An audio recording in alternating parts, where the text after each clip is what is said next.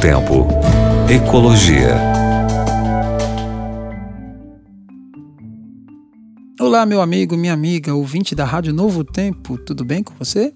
Aqui o professor Eric, mais uma vez falando de ecologia, falando da nossa casa, de como tentar arrumar nossa casa que está meio bagunçada.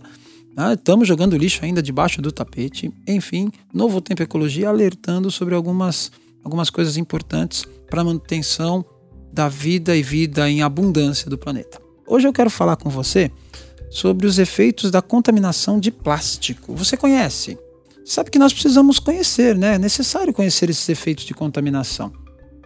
Porque a, a Organização Mundial da Saúde, por exemplo, ela pede mais pesquisa sobre o impacto desses resíduos para conservação ambiental e proteção da saúde.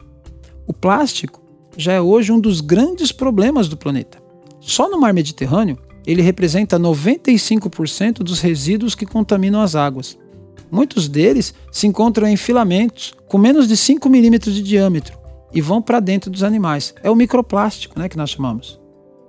Um estudo recente encontrou a presença de plástico em fezes humanas e se estima que cada pessoa poderia ingerir e respirar de 70 mil a 121 mil partículas de microplástico por ano.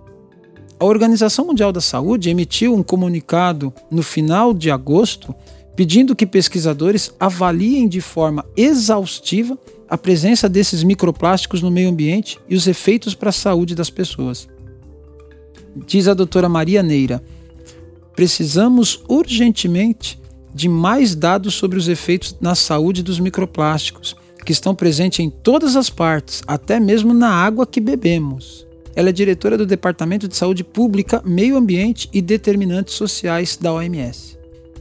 A Fundação Aquae, fundação sem fins lucrativos para ações de sustentabilidade para o uso da água, publicou recentemente infográficos para alertar sobre o problema da contaminação do mar Mediterrâneo.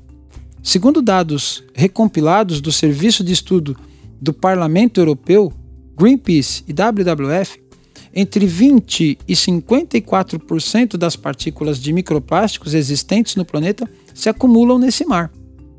Segundo as estimativas, 134 espécies mediterrâneas estariam seriamente ameaçadas pelo resíduo.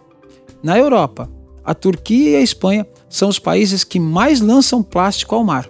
Entretanto, em todo o planeta, o continente asiático é o grande poluidor.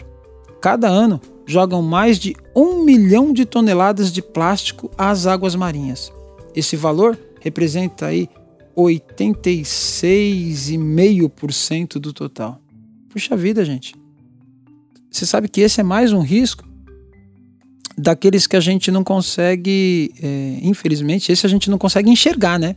Como um risco. Ah, eu estou vendo o que está acontecendo. Microplástico você não consegue enxergar. E a presença dele, olha, né, do que foi dito aqui, em fezes humanas, denota que eu e você, nós estamos nos alimentando de plástico. Imagina isso. Eu, como professor de biologia, não conheço nenhuma parte, nenhum, nenhum enzima, nenhum hormônio, nada, principalmente enzimas, né, que possa digerir plástico, tá bom?